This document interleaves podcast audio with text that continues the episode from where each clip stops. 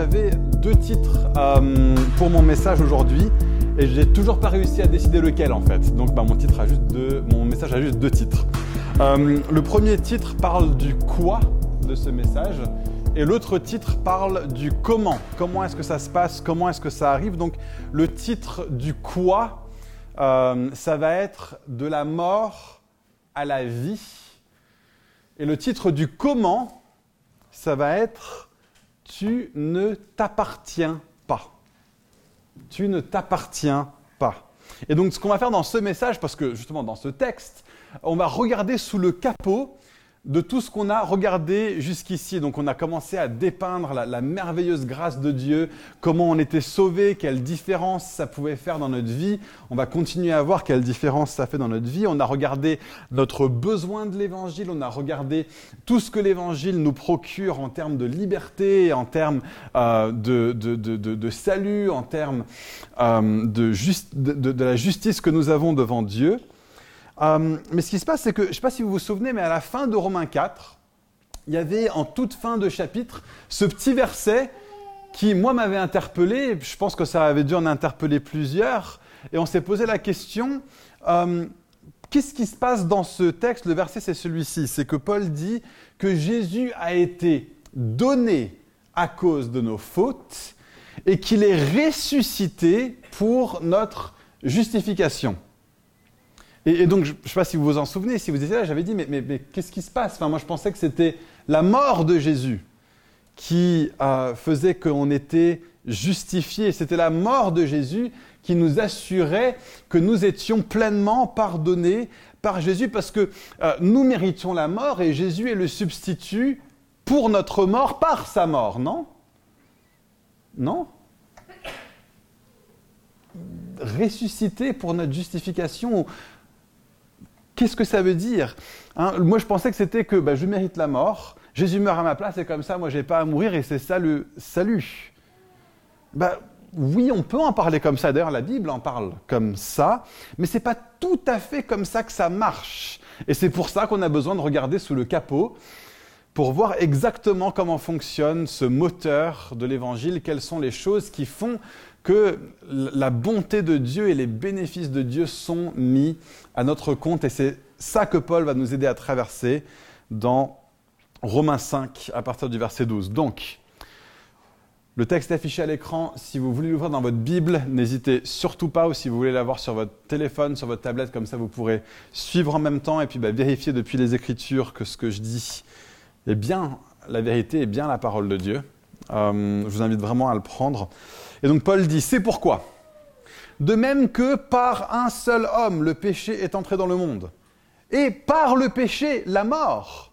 De même, la mort a atteint tous les hommes parce que tous ont péché. En effet, avant que la loi ne soit donnée, le péché était déjà dans le monde.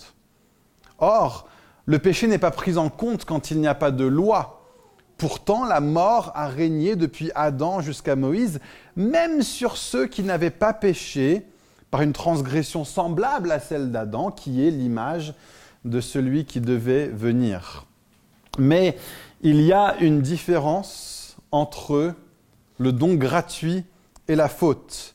En effet, si beaucoup sont morts, par la faute d'un seul, la grâce de Dieu et le don de la grâce qui vient d'un seul homme, Jésus-Christ, ont bien plus abondamment été déversés sur beaucoup. Et il y a une différence entre ce don et les conséquences du péché d'un seul. En effet, c'est après un seul péché que le jugement a entraîné la condamnation, tandis que le don gratuit entraîne l'acquittement après un grand nombre de fautes si par un seul homme, par la faute d'un seul, la mort a régné, ceux qui reçoivent avec abondance la grâce et le don de la justice régneront à bien plus forte raison dans la vie par Jésus-Christ lui seul. Ainsi donc, de même que par une seule faute, la condamnation a atteint tous les hommes, de même, par un seul acte d'acquittement, la justification qui donne la vie s'étend à tous les hommes. En effet, Tout comme par la désobéissance d'un seul homme, beaucoup ont été rendus pécheurs, beaucoup seront rendus justes par l'obéissance d'un seul.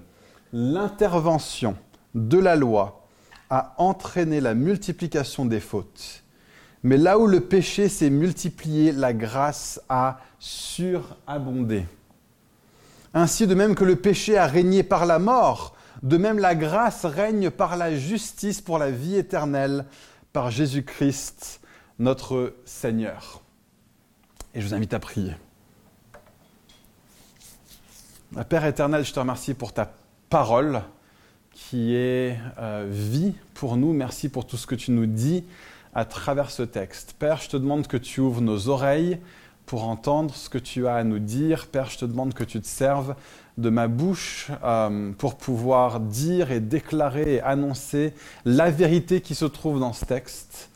Père, je te demande ce matin que tu nous parles à travers la Bible, à travers ce texte, dans ton nom puissant. Amen.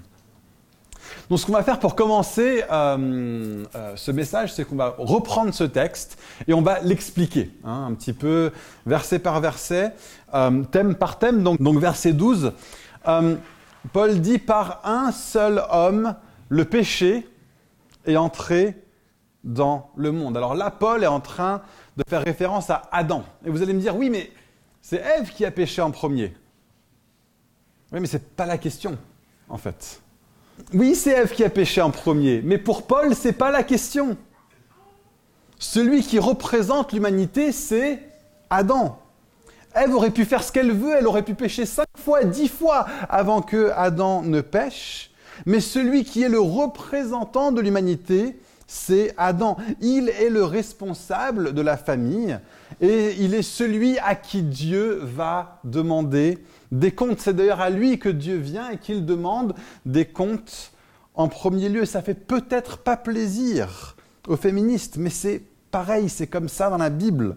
C'est à l'homme que Dieu demande des comptes pour sa famille et en tant que premier homme, c'est Adam qui est responsable de toute l'humanité. En théologie, on dit que Adam est le chef d'alliance. Et donc Paul explique ensuite que eh ben, le péché va entraîner la mort. Alors pourquoi est-ce que le péché entraîne la mort? Ah, Parce que le péché, c'est quoi? Le, péché a comme conséquence de rompre notre communion avec Dieu. Et dès qu'on se coupe de cette connexion vitale, eh ben on est privé de ce dont on a besoin pour vivre. Et de la même manière qu'une personne qui couperait l'arrivée d'oxygène ne va pas mourir tout de suite, cette coupure de l'arrivée d'oxygène va quand même conduire à sa mort. Au verset 13, Paul explique que même s'il n'y avait pas de loi qui avait été donnée à ce moment-là, avant Moïse. Le péché a quand même eu comme conséquence la mort dans chaque domaine de l'existence humaine, même si la loi n'avait pas encore été donnée. Ceux qui ont vécu entre Adam et Moïse n'ont pas été condamnés selon la loi, parce que la loi n'avait pas encore été donnée, mais les conséquences du péché sont déjà là. Ils sont déjà là parce que la fracture de la relation avec Dieu a déjà eu lieu et ça conduit au désordre dans le monde qu'on voit déjà aujourd'hui et ça conduit en fin de compte à la mort et à tout ce qui est synonyme de mort dans notre vie et dans celle des gens autour de nous. Puis il va dire au verset 14 que la mort a régné il est important ce mot, on va revenir dessus. La mort a régné sur ceux qui n'ont même pas fait quelque chose d'aussi grave qu'Adam. Pourquoi? Parce que Adam les représente, qu'ils le veuillent ou pas. Adam est leur représentant. Et c'est ça qu'il faut qu'on comprenne sur notre réalité à nous. Hein, on nous dit en permanence dans notre monde occidental que nous nous définissons nous-mêmes, que je me représente moi-même, on encourage à ne nous écouter que nous-mêmes. Et la Bible affirme quelque chose de complètement différent. On ne se représente pas soi-même. Tu ne te représentes pas toi-même. Tu n'es pas ton propre représentant. De base, tu es représenté par Adam. Ça, c'est notre condition initiale. Et tu es mené à la mort, non pas par ta faute à toi, mais par la sienne. Même si tu n'as rien fait d'aussi grave qu'Adam, tu vas subir les conséquences de sa faute à lui. Point barre. Ça fait mal à notre ego, ça fait mal à notre identité, ça fait mal à notre, notre individualité. Mais ça en revient à chaque fois à cette question de nationalité qu'on voit depuis le début de cette série. Hein. Adam est ton chef d'alliance. Et ce que lui va engager, ça va aussi t'engager toi. S'il se met en froid avec Dieu, tu es en froid avec Dieu. Si il pêche en tant que représentant de l'humanité, eh ben, ce péché va conduire à la mort, à la déchéance, et tu ne peux pas l'empêcher, tu vas aussi être infecté par ça. Et même si cette infection ne se reflète pas dans tes actes autant que ça l'a fait chez Adam, tu vas quand même subir les conséquences d'Adam. Voilà la condition humaine. C'est le péché original. Nous sommes tous, tous, tous marqués par ça. Et donc Paul dit au verset 15 que beaucoup meurent par la faute d'un seul. Et tu vas me dire, mais c'est pas juste. C'est pas normal. Mais c'est tout aussi juste qu'un peuple qui meurt parce qu'un roi a déclaré la guerre à un autre pays et que ce pays a gagné. On vit dans un monde qui va affirmer l'individu au-dessus de tout, mais ce n'est juste pas le schéma de la Bible. Mais le texte va aussi dire qu'on a une responsabilité individuelle. Verset 12. De même, la mort a atteint tous les hommes parce que tous ont péché. Donc ça n'empêche pas notre responsabilité individuelle, mais c'est dans le contexte d'une représentativité bien, bien, bien plus grande qu'on hérite de la part de Adam, notre chef d'alliance. Donc du coup, c'est un petit peu comme chaque membre de la jeunesse hitlérienne est coupable d'avoir eu ces actes profondément mauvais. Et c'est aussi parce qu'ils sont nés dans ce contexte qu'ils ont été menés à agir comme ils agissaient. Et en même temps que ça, ils étaient représentés par Hitler, qui représente tous leurs actes pour eux. C'est Hitler qui a créé ce contexte, c'est Hitler qui les a formatés comme il les a formatés. Ils ont fait leurs propres actes, mais en fin de compte, ils ont perdu la guerre, pas parce qu'ils étaient jeunesse hitlérienne, ils ont perdu la guerre parce qu'ils faisaient partie du pays qui a perdu. Mais voici ce que ce texte va dire sur Jésus, versets 18 à 19. De même que par une seule faute, la condamnation a atteint tous les hommes.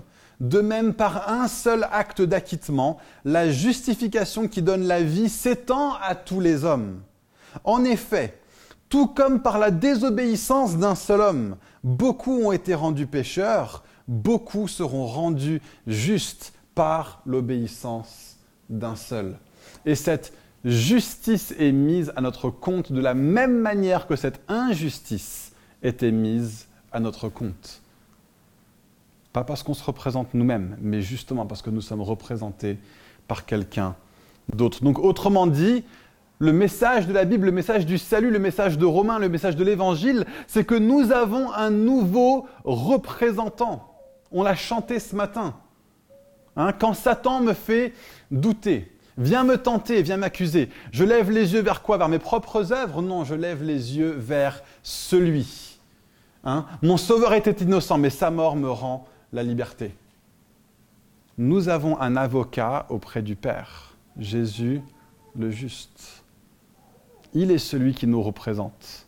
Et son sang à lui parle bien plus fort et bien mieux que celui que le sang qui parle contre nous. Donc nous avons un nouveau représentant, c'est-à-dire Jésus. Alors comment est-ce que Jésus est devenu un représentant? Hein, Adam, on, l'a vu hein, par la faute d'un seul homme. Donc il est le représentant, il est le chef d'une première alliance. Mais est-ce que n'importe qui peut juste venir et dire bah, Moi je décide aujourd'hui que je veux devenir chef d'alliance? Non, c'est pas comme ça que ça marche.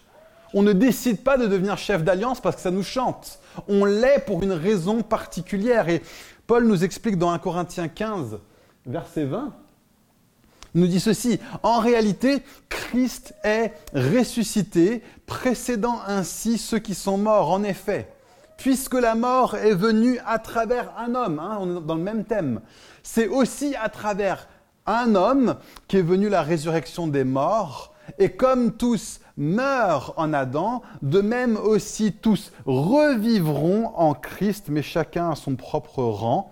Christ en premier, puis ceux qui appartiennent à Christ lors de son retour. Est-ce que vous voyez Christ en premier. Christ en premier. Ce n'est pas la mort de Jésus qui va faire que Christ peut être premier, que Christ peut être chef d'alliance, mais c'est la résurrection de Jésus qui le positionne comme un nouveau chef d'alliance. Et donc pourquoi est-ce que sa résurrection est pertinente bah, Parce qu'il précède tous ceux qui sont morts. Il les précède dans quoi? Est-ce qu'il les précède dans le fait d'être mort Non, bien sûr, beaucoup d'autres hommes sont morts avant Jésus. Non, il est le premier mort à revenir à la vie dans un corps glorifié. Il est le premier-né de la nouvelle création. Hein, Colossiens 1, verset 18, Paul l'appelle le premier-né d'entre les morts. Hein, donc ce truc de, premier-né, oui, c'est une question chronologique, mais c'est surtout essentiel à voir dans le contexte de cette idée de chef d'alliance. Hein. Adam est le premier homme. Et en tant que tel, il représente tous les hommes qui viennent après lui. Il est chef d'alliance. Jésus est le premier ressuscité et donc il est le chef d'une nouvelle alliance au sein d'une nouvelle création, une alliance plus excellente. Et donc en ressuscitant, Jésus devient le premier-né d'une nouvelle alliance. Et il donne la possibilité à l'humanité de se soustraire à la représentativité d'Adam et de commencer maintenant à être représenté par lui, de se placer sous la représentativité d'un nouvel homme, de celui qui va être le nouvel Adam, le second Adam. C'est comme ça que Paul l'appelle fréquemment dans le Nouveau Testament. Donc Jésus est mort en vue de ça résurrection. Hein, sa mort sans la résurrection n'aurait rien produit. Pourquoi? Bah, D'une part parce que sa résurrection est la validation de Jésus, c'est la justification de Jésus. C'est la résurrection qui va valider le fait que Jésus était sans péché. Et donc qu'il ne méritait pas la mort. Hein, sa résurrection valide le fait qu'il peut prendre sur lui nos fautes parce qu'elle valide le fait que sa mort à lui n'a pas été offerte pour ses fautes à lui. Si Jésus avait péché, sa mort aurait simplement été la conséquence de son péché, donc il serait resté mort. Mais sa résurrection atteste qu'il est bien fils de Dieu avec puissance. Sa résurrection atteste que son sang est le sang pur qui était désigné par tous les sacrifices donnés dans l'Ancien Testament. Un sang qui n'est pas teinté par le péché et donc un sang qui n'est pas teinté par la mort. Et donc la mort ne peut pas retenir Jésus comme captif. Sa résurrection valide sa perfection. Sa résurrection valide le fait que Jésus n'a jamais péché. Mais plus que ça, en ressuscitant, Jésus crée un nouveau chemin. Il offre une alternative à la représentativité d'Adam. Il se positionne comme un nouvel Adam et il appelle l'humanité à dire je ne vais plus me représenter moi-même et je ne vais plus être représenté par Adam et je vais accepter maintenant d'être représenté par Jésus. Il nous appelle à dire cours à moi, tombe sur moi, donne-moi tout ce que tu es et tu recevras tout ce que j'ai. En ressuscitant, Jésus crée un nouveau chemin. Et c'est comme ça que marche le salut. C'est ça qu'on découvre quand on ouvre le capot du message du salut dans la Bible. Et donc il y a trois choses que j'aimerais faire ressortir de ce que Paul nous enseigne dans ce texte, de cette théologie du salut. Et donc la première, ça va être la réponse à la question suivante. Est-ce que la croix de Jésus est moins douce pour nous si c'est sa résurrection qui acte notre justification plutôt que sa crucifixion? Est-ce que sa mort est moins douce maintenant qu'on a ouvert le capot? La deuxième question, ça va être de nous mettre euh, devant les conséquences du fait que Jésus nous sauve en tant que représentant collectif plutôt que juste en tant que représentant individuel. Et la troisième chose, ça va être de nous appeler en tant qu'Église à entrer dans la plénitude, à entrer dans la plénitude de tout ce que Jésus nous a acquis par sa mort et par sa résurrection. Donc première chose, est-ce que la croix de Jésus est moins douce? Si c'est sa résurrection qui acte notre justification. Non, la croix reste tout aussi merveilleuse. Elle reste tout aussi somptueuse. Elle reste tout autant quelque chose qui devrait nous conduire jour après jour, semaine après semaine, à, tomber à genoux devant Jésus et à avoir cette relation de profonde reconnaissance envers lui. Parce que regardons-le comme ceci. Scénario 1. Admettons que tu es en guerre et que tu es sur le point de te faire attaquer et tuer par l'ennemi. Et là, le capitaine de l'armée, qui est aussi le roi de ton pays, se jette devant toi et prend le coup fatal à ta place. Waouh, merveilleux, non? Mais manque de bol. Vous perdez quand même le combat et tu te retrouves exécuté deux semaines plus tard par ton ennemi. Est-ce que ton roi est mort pour toi? Oui. Est-ce que ça a changé quelque chose? Non. Maintenant, deuxième scénario. Tu vas en guerre et le capitaine de l'armée, qui est aussi le roi de ton pays, reste dans son QG et c'est toi et les autres fantassins qui allez au combat. Et vous remportez le combat. Est-ce que tu fais partie des vainqueurs? Oui. Est-ce que ton roi est victorieux? Oui, grâce à vous. Est-ce qu'il a fait quelque chose pour toi? Non.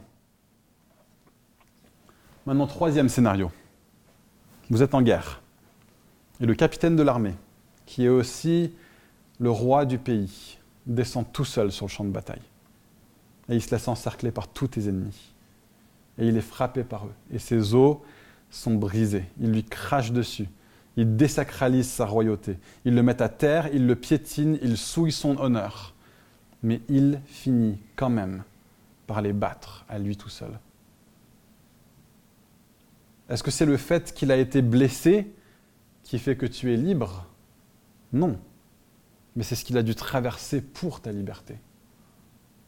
Et donc ta reconnaissance va être tout, aussi forte, d'autant plus forte que le prix de ta liberté a tout coûté à ton roi. C'est pour ça que la croix est douce. C'est pour ça que la croix est merveilleuse. C'est pour ça qu'on peut dire que c'est par ces meurtrissures que nous sommes guéris. C'est pour ça qu'on peut chanter que son sang versé a payé le prix, que l'amour parfait a tout fait pour nous. C'est pour ça qu'on peut lever les mains et qu'on peut dire ta mort m'a rendu la vie. Parce qu'il n'y a pas de résurrection s'il n'y a pas une mort précédant la résurrection. Il n'y a pas de vie nouvelle sans la crucifixion du Fils de Dieu. Hein, il ne devient pas le nouveau-né de la nouvelle, le premier-né de la nouvelle création s'il n'est pas condamné à mort faussement par, par Ponce Pilate. Et si les religieux de son époque ne crient pas crucifie-le, si les soldats ne le font pas pendre sur une croix, s'il n'agonise pas, s'il ne rend pas l'âme, Jésus ne ressuscite pas non plus. C'est dans ce sens-là que Jésus meurt pour toi. C'est par sa résurrection que tu deviens placé en lui et que tout ce qui est à lui est mis à ton bénéfice. Que tu reçois sa justice, que tu reçois son nom, que tu reçois sa sainteté, que tu reçois sa perfection. C'est pas sa résurrection que tu peux être placé en lui, mais c'est quand même par sa mort que toutes ces choses sont venues, parce que sans mort, il n'y a, pas de, résurrection. Tu peux avoir un nouveau représentant auprès du Père. La croix est douce parce que le croix est le prix payé pour la victoire gagnée. Deuxième point. Ce que ça veut dire que Jésus ne nous sauve pas individuellement, mais qu'il nous sauve collectivement. Hein, souvent, par le passé, j'avais expliqué l'évangile aux gens en disant bah, sa mort peut prendre ta faute sur lui-même de la même manière qu'un homme qui se retrouve en garde à vue pour un excès de vitesse, si quelqu'un vient et paye euh, la contravention à sa place, eh ça compte et donc bah, il peut être libre. Mais par contre, si lui avait fait un excès de vitesse, il ne pourrait pas. Et donc voilà, enfin, j'expliquais comme ça. Et en fait, je me rends compte que ce n'est pas une bonne explication. Parce que la contravention payée une fois ne paye pas seulement le prix de ma liberté, mais celle de toutes les autres personnes qui placent leur confiance dans cet homme. Et ce n'est pas comme ça que marche une contravention. Il faudrait qu'il vienne et qu'il paye le prix de toutes les contraventions. C'est une mort qui permet à ce que tous puissent avoir accès à la vie. C'est pas individuellement que la croix de Jésus est mise à ton compte, c'est collectivement. C'est parce qu'il devient un chef d'une nouvelle alliance et que tu acceptes de ne plus te représenter toi-même et d'être représenté par lui. Le salut chrétien, le salut biblique est un salut qui est collectif et pas un salut qui est individuel. Alors, il y a une, part de cette réalité qu'il faut qu'on laisse ça nous heurter ce matin, pour heurter notre individualisme. Et je veux mettre l'accent dessus parce que notre vision chrétienne a bien trop souvent une, vision trop grande de notre individualité et une vision trop petite de notre collectivité. Hein, parfois, on voit Jésus comme le sauveur de moi, personnellement, alors que la Bible parle presque toujours du salut comme le salut d'un peuple. Hein, parfois, on, voit la vie chrétienne comme moi et Jésus, point barre. Alors qu'en fait, tu es sauvé par le fait de renoncer à ton individualité et par le fait d'accepter que tu vas être représenté par quelqu'un d'autre que toi-même et ne plus être représenté par toi-même. Donc, est-ce que Jésus euh, s'en fiche de, moi individuellement? Non, bien sûr que non. On, a des, exemples merveilleux, merveilleux dans la Bible, des illustrations du salut comme d'un père qui regarde son fils prodigue un fils qui se retourne au loin et qui revient vers lui.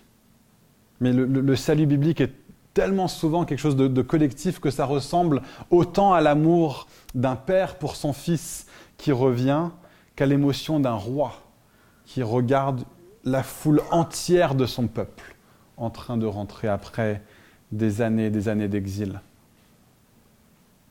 Parce qu'il a gagné la guerre pour eux parce qu'il a payé le prix pour eux.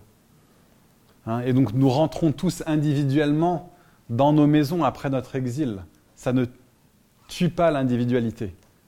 On n'est pas en train de dire à partir de maintenant, je n'existe plus, je deviens comme une sorte de mouton parmi des millions d'autres moutons qui se fondent dans la masse. Non, mon individualité existe vraiment. Mais la Bible parle tellement plus souvent de la réalité d'un peuple. Le roi voit son peuple revenir, et pas juste moi. J'ai l'impression que parfois, dans, notre euh, vision émotionnelle de la foi, on peut avoir un déséquilibre par rapport à quelles sont les choses qui nous touchent en tant que croyants. Hein, je suis très vite touché par la partie individuelle de l'évangile. Je suis bien moins touché par la partie collective de l'évangile. Je suis touché par le fait que Jésus m'a sauvé moi et qu'il m'accueille moi dans sa présence je suis moins touché par le fait que c'est tous ensemble qu'on rentre. Que c'est tous ensemble que nous sommes en chemin vers notre vraie maison. Que nous sommes en chemin vers la terre de laquelle nous avons été exilés. Que le roi nous voit tous entrer ensemble. Hein, parce que tellement souvent, je suis reconnaissant pour ce que Jésus a fait à la croix pour moi. Et je suis tellement moins reconnaissant pour ce que ça fait pour lui et pour le fait que ça contribue à sa grande gloire, à lui, qu'il est le glorieux roi qui représente maintenant un peuple tout entier fait d'hommes et de femmes, de tout peuple, de toute langue, de toute nation, et que sa gloire à lui va rayonner dans l'éternité. C'est ça que fait un salut collectif, c'est que tout l'accent est mis sur le roi. Et je pense que c'est peut-être pour ça que parfois, on peut être chrétien, on peut vraiment appartenir à Jésus, mais on peut voir la vie collective du christianisme comme quelque chose d'optionnel. On peut peut-être voir le culte comme quelque chose de bah, peut-être d'optionnel, peut-être d'accessoire. C'est pour ça qu'on peut parfois voir les rencontres de prière de l'Église comme une question de j'en ai envie ou j'en ai pas envie. C'est une question qui se pose. Mais en même temps, il y a cette réalité collective de dire venons ensemble en tant que peuple ensemble.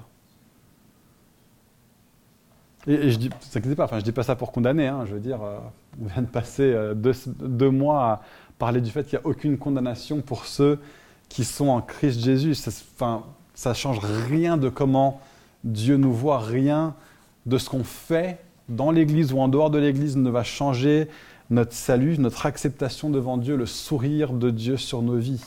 Hein, la culpabilité n'a pas à être un moteur chez le croyant. Par contre, c'est cette conviction qui vient du Saint-Esprit peut nous ramener à être des hommes et des femmes qui nous voyons comme réellement partie intégrante et indissoluble d'un peuple. Donc bah voilà, si vous vous sentez concerné par le fait que votre vision et votre vie chrétienne est trop individualiste et ne se voit pas suffisamment comme membre d'un collectif, bah, ne vous sentez jugé par personne, certainement pas par moi ni par aucun des responsables de l'Église. Mais laissez le Saint-Esprit vous conduire à une transformation de vie dans ces choses. Parce que la vraie doctrine du salut, c'est que nous sommes sauvés collectivement et pas individuellement. Et donc, donc, Dieu nous attend comme son peuple en train de vivre la réalité que nous sommes son peuple collectivement et pas individuellement. Et enfin, troisième point, ce texte nous parle de la plénitude de ce que Jésus nous a acquis. Hein. Il y a ce verset merveilleux dans le texte que là où le péché a abondé, la grâce de Dieu a surabondé.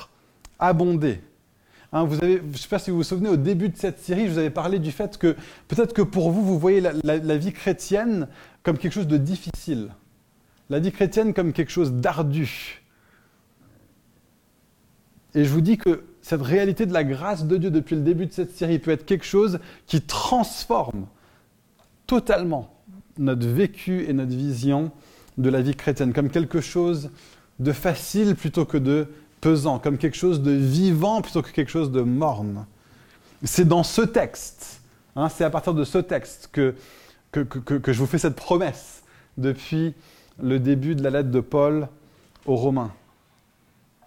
Hein, ce texte qui est le, cœur du développement de Paul sur la grâce, et on, trouve cette idée, regardez ce que Paul dit sur les hommes et les femmes qui sont nés de nouveau. On voit verset 15 que nous sommes définis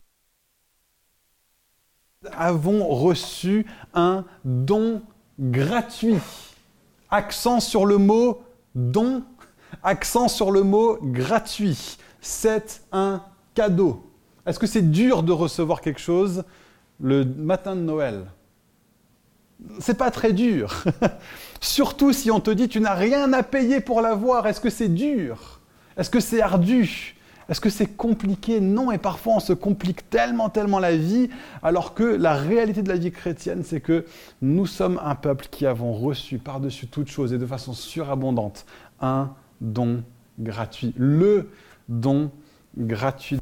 on ne lutte pas et on ne s'efforce pas pour recevoir la portion qui est réservée aux enfants de Dieu.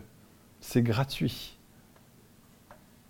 Et ce don gratuit nous conduit, verset 17, à régner dans la vie. On va voir dans un instant qu'est-ce que ça veut dire. Et ce don gratuit est comparé à une surabondance de grâce. Verset 20. Donc question, est-ce que c'est votre expérience? Est-ce que c'est mon expérience? Est-ce que notre vie chrétienne se vit comme la, la réception du don gratuit de Dieu? Est-ce que nous avons cette conscience que Dieu est abondamment généreux envers nous? Est-ce que tu sais en tant que croyant que le flot de la vie de Dieu est disponible pour toi à chaque instant et dans toutes circonstances pour te donner la puissance de vivre comme il te demande de vivre. Que marcher avec Jésus n'est pas un fardeau lourd, mais un fardeau léger. Que tu peux donner ta vie entière à Jésus et que tu peux même imiter Paul dans, dans l'ampleur de ta dévotion entière à Jésus et trouver que tu auras la grâce en Dieu pour le faire quand tu t'appuies sur Dieu et sur sa grâce et son amour et sa provision plutôt que sur toi-même et tes efforts et tes stratagèmes. Il est ta provision pour te permettre de vivre comme il te demande de vivre. Il ne te demande pas de vivre une vie pour laquelle il ne t'offre pas la provision. Intérieure par-dessus tout. C'est ça que veut dire régner dans la vie. Hein, si on a une, compréhension de la vie chrétienne qui penche vers une théologie de la prospérité, on va lire ce verset et on va dire Ah, tu vois, la vie chrétienne, c'est régner. Je suis appelé à régner, né pour influencer, etc., etc. Alors, on peut soit répondre à un petit peu cette vision-là de, la vie chrétienne avec une sorte de misérabilisme qui va dire oh bah non. Euh, regarde la vie de Paul, euh, quand même, Paul, il a souffert, donc euh, bon, on est pour influencer, il a bon dos. Ou bien on peut répondre à cette affirmation avec de l'exégèse. Regardez le verset. Le mot régner, en fait, apparaît deux fois. Si par la faute d'un seul, la mort a régné, ceux qui reçoivent avec abondance la grâce et le don de la justice régneront à bien plus forte raison dans la vie. Vous voyez ce que dit Paul? Ce que dit Paul ici, c'est qu'on règne tous. On règne tous. Mais dans quel règne Et dans quel domaine? En Adam, on règne dans la mort le désespoir, l'absence de Dieu et donc l'absence de joie, d'espérance, en gros le manque de vie. Mais l'alternative, c'est de régner dans la vie. Le point de Paul n'est pas de dire si tu es chrétien, alors tu vas régner et Dieu va faire toi un vainqueur. Non, ce n'est pas ça que dit le texte. Chaque personne règne. Il n'y a rien de spécial au fait de régner. La question est de savoir dans quel règne tu vas évoluer celui de la mort sous Adam en vivant sous la loi, ou celui de la vie en étant en Christ et en étant vivant sous sa grâce. Vous voyez, ça, en revient à cette question de notre mode de fonctionnement profond. Et ce mode de fonctionnement, il est, il est présent dans la Bible dès le Jardin d'Éden. On le retrouve dans Genèse 2 avec les deux types d'arbres auxquels Dieu confronte les humains. Il y a l'arbre de vie et il y a l'arbre de la connaissance du bien et du mal. Ça correspond à des modes de fonctionnement, ces deux arbres. Et donc voici la différence entre ces deux choses. Entre ces deux façons d'être. Entre ces deux arbres dont on peut aujourd'hui encore décider de manger du fruit ou pas. Bah, l'arbre de la connaissance du bien et du mal, c'est l'arbre d'un mode de fonctionnement légaliste. Hein, quand on y pense. C'est pas l'arbre du bien et du mal. C'est pas l'arbre du mal. Dieu a demandé aux hommes de ne pas toucher à l'arbre de la connaissance du bien et du mal. Et dans ce mode de fonctionnement, qui est un mode de fonctionnement où je passe ma vie à connaître le bien et le mal, ben ma vie est basée sur le fait de tout estimer sur le mode de est-ce que c'est bien ou est-ce que c'est mal, et d'être constamment obnubilé par cette question. Et, ma vie est fondée sur la condamnation que je vais vivre si je fais mal. Si je fais mal, alors je serai sous la condamnation. Et ma vie va chercher à réglementer chaque chose de façon très très très précise parce que j'ai peur de la punition. C'est comme ça que fonctionnaient les pharisiens. Et donc ils, devaient, faire le sabbat toutes les semaines. Et ben, quand est-ce que le sabbat commence? Ah ouais, c'est une sacrément grosse question. Quoi. Quand est-ce que le sabbat commence? Eh ben on va se faire une règle, hein, parce qu'on doit bien connaître le bien et le mal et régir notre vie sous ce règne de la connaissance du bien et du mal. Et donc, bah, on va prendre une ficelle noire, une ficelle blanche. Dès que j'arrive pas à voir la différence entre les deux, bah, c'est que c'est la nuit et donc bah, ça, va commencer. C'est ça ce mode de fonctionnement, le mode de fonctionnement légaliste. Et donc, par exemple, je suis dans le Nouveau Testament et je lis le Sermon sur la montagne, qui est peut-être un des endroits les plus exigeants hein, en termes de, de barème de vie chrétienne. Et je le vois comme une liste de règles à appliquer, sans quoi je vais être puni. C'est comme ça que très naturellement, on va se retrouver à lire le Sermon sur la montagne. On voit les textes bibliques, presque tous les textes bibliques, comme une liste de règles à appliquer. Mais comme je ne fais que connaître le bien et le mal et que ma vie est fonctionnée sur cette connaissance du bien et du mal, eh ben, j'ai aucune puissance pour agir selon ce que Dieu me demande avec ses barèmes extrêmement élevés, d'abord de la loi de Moïse et maintenant du sermon sur la montagne.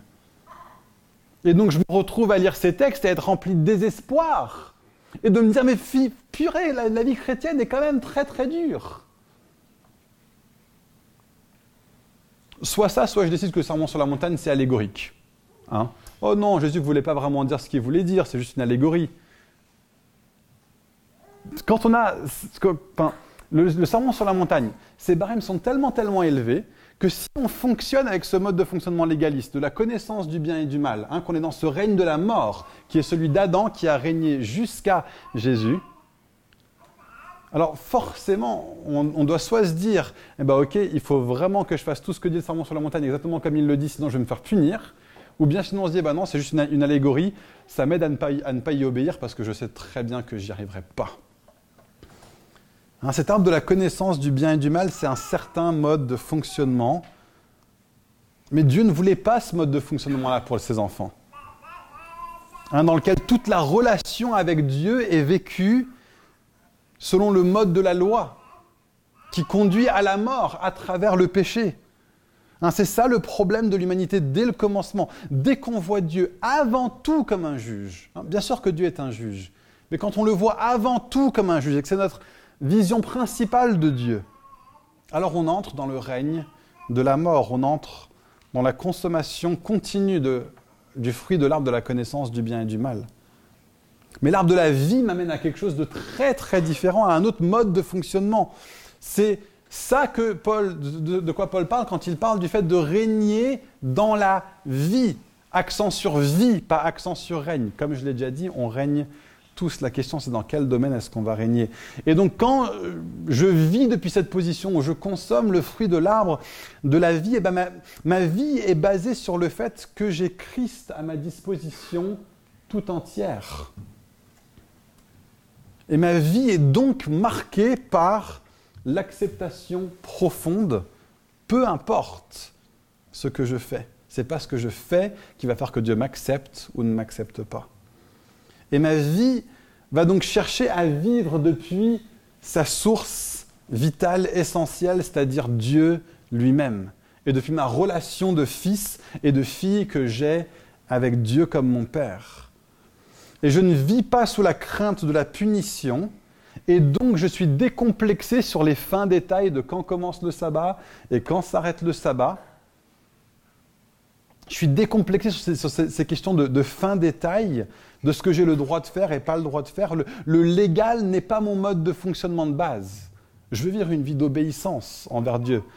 Pas parce que je le dois, mais parce que je le peux parce que j'en suis rendu capable à travers la vie de Jésus qui se trouve en moi, et par le fait que je suis passé de la mort à la vie. Et donc, je lis le serment sur la montagne, par exemple, comme un, appel d'air pour me montrer ce à quoi je peux aspirer. Maintenant que je suis libéré pour vivre la plénitude de la vie de Dieu. Et je ne suis pas condamné si j'y arrive pas. Parce qu'il n'y a pas de condamnation pour ceux qui sont en Jésus-Christ. Mais j'aspire à aller vers quelque chose d'aussi entier et d'aussi radical que ça. Et je n'ai pas besoin de dire c'est qu'une allégorie.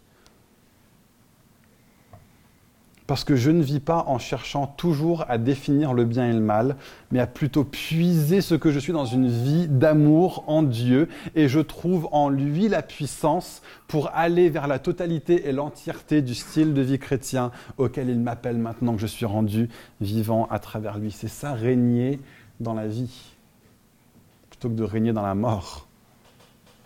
En lui, je trouve la puissance pour aller même vers la radicalité du mode de vie qui est prôné par Jésus pour les citoyens de son royaume, même dans des textes aussi exigeants que le Sermon sur la montagne. Et si j'y arrive pas, eh ben, ce n'est pas la fin du monde.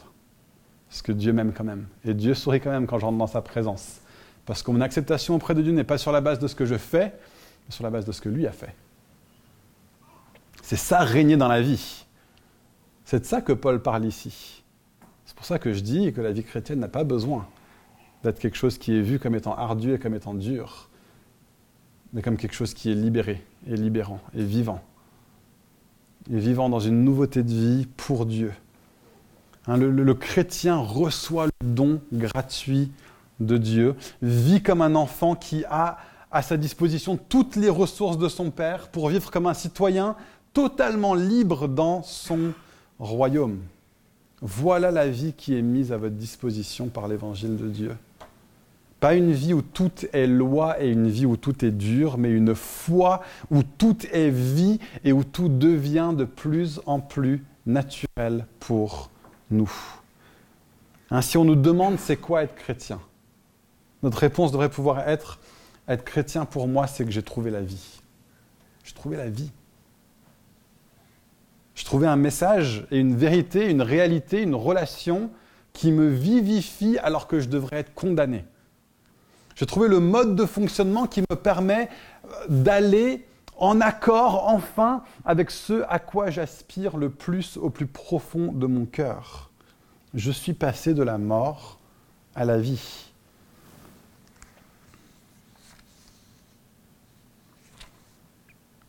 Et on va entrer de plus en plus, alors qu'on traverse Romains 6 et qu'on commence dans Romains 7, aller de plus en plus dans cette réalité, à comprendre comment ça marche. Quand on arrive dans Romains 8, on va commencer à voir que cette réalité dépend non seulement, comme on l'a vu dans les semaines qui précèdent, d'une compréhension plus entière du message de l'Évangile, mais aussi de la vie et de la vitalité et de la présence active du Saint-Esprit en nous. Hein, si, si, on pourrait résumer tout ce que Paul dit dans Romains 1 à 8, ça va être, si vous voulez avoir une vie transformée, on a besoin de deux choses comprendre et entrer toujours, toujours plus dans une compréhension profonde, profonde, profonde de l'évangile de la grâce de Dieu et vivre notre vie par la puissance du Saint-Esprit. Et je sais qu'on y vient dans les semaines qui viennent, mais je sentais que ce matin, il fallait que j'en parle, que j'aborde déjà cette question du Saint-Esprit. Parce que je me demande si ce matin, il n'y a pas des personnes qui se disent, Nathan, c'est bien beau ce que tu dis, mais je me sens quand même à sec et je chante tous ces chants sur la croix de Christ et j'entends tous ces messages sur ce que Jésus a fait pour moi, il y a quand même quelque chose en moi qui me sent à sec. Et, la réalité, c'est que si tu es chrétien, si tu as donné ta vie à Jésus, tu es devenu nouveau-né, tu es né de nouveau par l'action du Saint-Esprit dans ta vie. Tu as le Saint-Esprit qui vit en toi. Et, et il me semblait pastoralement que la meilleure façon de finir ce message, c'était de nous conduire à dire, bah, si tu te sens à sec, la, réponse à, ce message peut tellement, quand je parlais par exemple d'avoir une vie collective d'église qui est plus forte, etc., on pourrait finir ce message et dire, ok, bon, bah, je vais aller faire mes résolutions et je vais réussir à être un, un meilleur chrétien ou un meilleur membre d'église pour mes propres forces. Non, ce n'est pas ça le but de ce message. Le but de ce message, c'est et, de ce texte, c'est de nous conduire à vivre la vie de Dieu plus fortement encore. Et c'est par le Saint-Esprit qu'on va le faire. Donc, je me disais, ce serait trop risqué de ne pas parler du Saint-Esprit en commençant déjà à parler de ce que Paul parle dans Romains 6. Quand, les gens à qui cette lettre est adressée la lisaient pour la première fois, ils ne la prêchaient pas comme nous, semaine après semaine après semaine. Et je me disais qu'on pourrait tomber dans un mode de fonctionnement légaliste malgré tout ce qui a été dit ce matin. Euh, si on ne finit pas ce message en disant, bah, Dieu nous appelle à une vie nouvelle, Dieu nous appelle à une vie totalement transformée, et il est celui qui nous donne les moyens de le faire. C'est le Saint-Esprit qui nous donne ces moyens. Et donc j'aimerais juste finir ce matin en, nous invitant à, prier et à demander au Saint-Esprit de nous remplir plus fortement encore, plus fortement encore que ce qu'on n'a jamais, que ce qu'on n'a jamais vu. Dieu ne nous demande pas de vivre un certain type de vie, sans nous en offrir la provision. Et la provision que Dieu nous donne pour vivre comme il le veut, c'est son esprit à lui, dans notre cœur.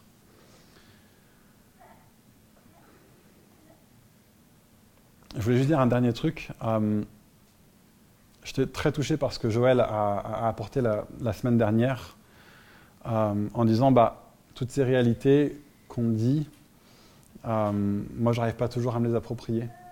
Je n'arrive pas toujours à voir qu'elles sont vraies de moi.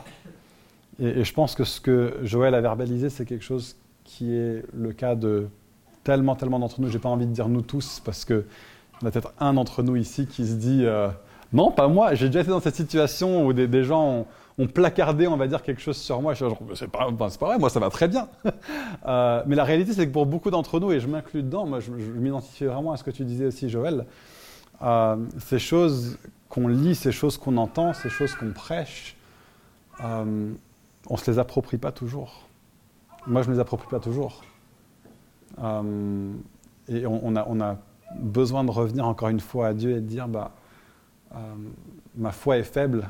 Et, donc, la, solution, c'est pas je manque de foi, Nathan devient plus rempli de foi. Hein, j'ai du mal à croire, viens au secours de mon incroyance. J'ai du mal à vraiment placer ma foi dans cette réalité, viens au secours de mon incrédulité. Et celui qui vient au secours de notre incrédulité, c'est le Saint-Esprit. Et moi, j'en ai besoin ce matin. Euh, et, pour tous ceux qui, ressentent ce, besoin, euh, bah, je vais simplement vous inviter à, vous lever. Et on va prier les uns pour les autres. Euh, si vous avez besoin de plus de Dieu, si vous dites ce matin, ouais, moi je me rends compte que régner dans la vie, c'est pas tout à fait mon expérience de cette semaine, c'est pas mon expérience de, c'est pas mon espérance pour demain. Euh, si tu te dis non, mais, mais, par contre j'aspire vraiment à ça, j'aspire vraiment à ce que tout ce que Dieu a mis à ma disposition devienne une réalité plus vraie dans ma vie, de pouvoir vivre une vie comme Dieu la veut, de pouvoir lui obéir comme il me demande de lui obéir, et avec la joie que lui me demande d'avoir. c'est par le Saint-Esprit qu'on le reçoit, donc bah, je vous invite à vous lever si vous voulez recevoir de la prière pour ça.